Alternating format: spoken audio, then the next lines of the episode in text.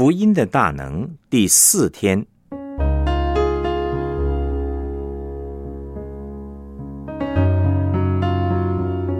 天天因信而活。罗马书第五章第一节、第二节，我们既因信称义，就借着我们的主耶稣基督得与上帝相合。我们又借着他因信得进入现在所占的这恩典中，并且欢欢喜喜盼望上帝的荣耀。罗马书第五章六到十一节，因我们还软弱的时候，基督就按所定的日期为罪人死；为一人死是少有的，为人人死或者有敢做的。唯有基督在我们还做罪人的时候为我们死，上帝的爱就在此向我们显明了。现在我们既靠着他的血称义，就更要借着他免去上帝的愤怒，因为我们做仇敌的时候，且借着上帝儿子的死得与上帝和好；既已和好，就更要因他的生得救了。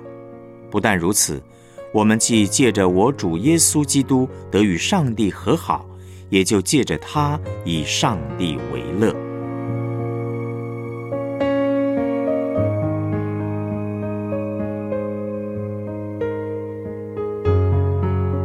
我们来思想主题信息。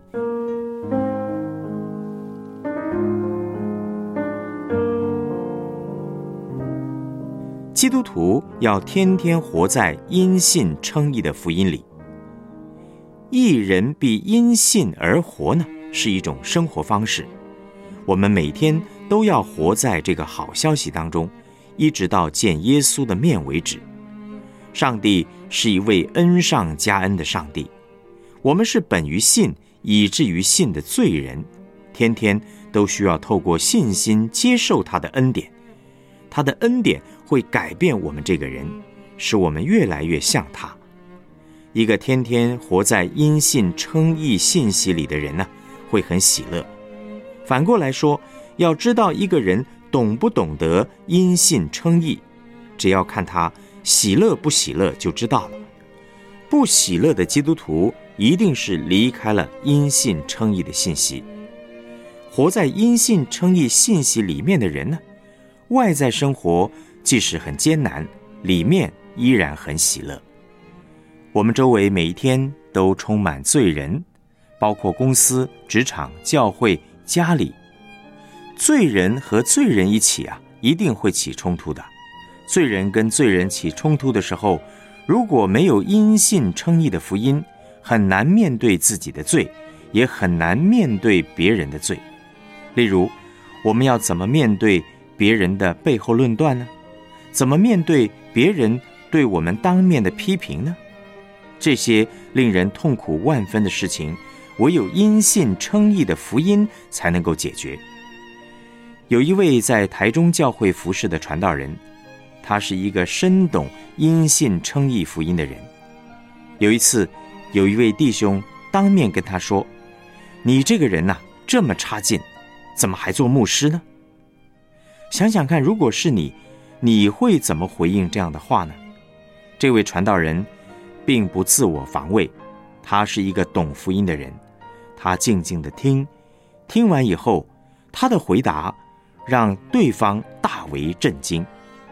他说：“，你说我差，其实我比你想象的还要差十倍。”这位弟兄本来以为他会为自己辩解。没想到竟然听到这样的回答，霎时间就像泄了气的皮球，不再有攻击的力量。人和人起冲突的时候呢，冲突容易越演越烈，因为我们都会用防卫机制来保护自己，这个经常会使对方更生气，更想要攻击到底。一个彻底活在因信称义信息里的人呢？不必别人讲，也知道自己是罪人，但他同时也知道上帝依然爱他，并且知道该怎么面对自己，面对别人。有的时候别人指责我们的时候呢，我们可以心平气和的认错；但是有的时候，别人对我们的指责根本不对，甚至是诬赖我们。那个时候，我们又该怎么办呢？面对这种情况，保罗的态度是这样的：我被你们论断，或被别人论断，我都以为极小的事，连我自己也不论断自己。我虽不觉得自己有错，却也不能因此得以称义。但判断我的乃是主，所以时候未到，什么都不要论断，只等主来。他要照出暗中的隐情，显明人心的意念。那时，个人要从上帝那里得着称赞。这是在哥林多前书第四章三到五节的经文。活在因信称义福音里的人，他相信。我是个彻底败坏的人，但是上帝依然爱我到底。上帝的意就得以披戴在他身上，使他清楚知道自己的角色，很有安全感，也能够放手让上帝做上帝，不自己做审判官。因为一个懂得让上帝做审判官的人，他的心里呢才会有安息，不必自我防卫。家庭尤其需要因信称义的福音。人与人之间冲突最大的地方是家庭，伤害我们的常常是生活中和我们最亲近的家人。即使是基督化家庭也是如此。事实上，基督化家庭是由一群罪人组成的，只是这群罪人活在因信称义的信息里，清楚自己是罪人。并且懂得支取上帝的意，上帝的良善，可以彼此认罪，彼此饶恕。一对夫妻同工呢，从国外的宣教工厂回来，他们分享过去在本堂侍奉的时候，两个人各做各的，孩子呢每天都上学，在学校有老师管，很少在有关侍奉的事情上起冲突。但是他们搬到国外以后，两个人配搭侍奉很紧密，孩子呢又是在家教育，一家三口每天都在家里，两个大人一个小孩，经常在家里吵得不可开交，自己家人吵成一片，怎么服侍别人呢？后来，因信称义的福音救了他们，他们不管别人的眼光，来到上帝面前敬拜祷告，也帮助孩子呢每天亲近耶稣。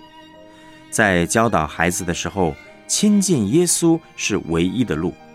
当孩子懂得敬拜上帝、支取上帝的意，他的行为自然会变好。结果慢慢的，他们家人之间的关系就变得越来越好了。周围的人看了也都很羡慕。他们家的生命很吸引人，特别是他们的孩子不怕在别人面前分享在家里被父母责骂训斥的经验。大部分孩子在家里做坏事，在学校里都不会和同学讲的。可是被因信称义福音充满的人，可以活在真实里面，不怕人的控告和论断。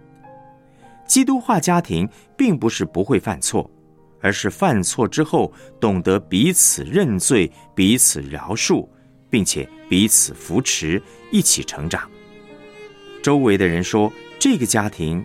在那里服侍，最大的贡献是让他们看到了家人真实彼此相爱的见证。活在因信称义真理里面的人呢，才能够活在真正的祷告生活里，知道我们不是借由祷告的动作、大声祷告、长时间的祷告来换取上帝的怜悯，而是开口祷告说：“主啊，求你开恩原谅我这个罪人，求你医治我。”活在因信称义福音当中的人呢，可以对上帝、对人承认自己的软弱，也才会真实的请求代祷，知道上帝的爱就在我们当中。我们来思想两个问题：因信称义的福音曾经如何拯救你，使你变得更快乐呢？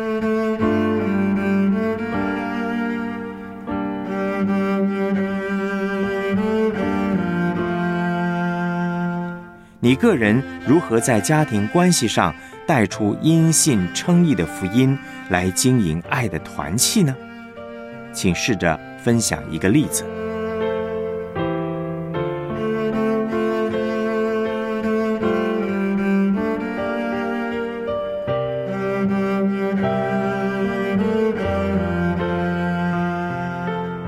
我们一起献上祷告。永活全能的上帝，我要时时赞美你的圣名，因你在我身上施行拯救，脱离罪恶权势，使我称义，成为你的儿女。感谢主耶稣对我有长阔高深的爱，并且教导我懂得支取上帝的义、上帝的良善，和家人可以彼此认罪和饶恕，带出上帝的爱在我们当中。奉主耶稣的名祷告。阿门。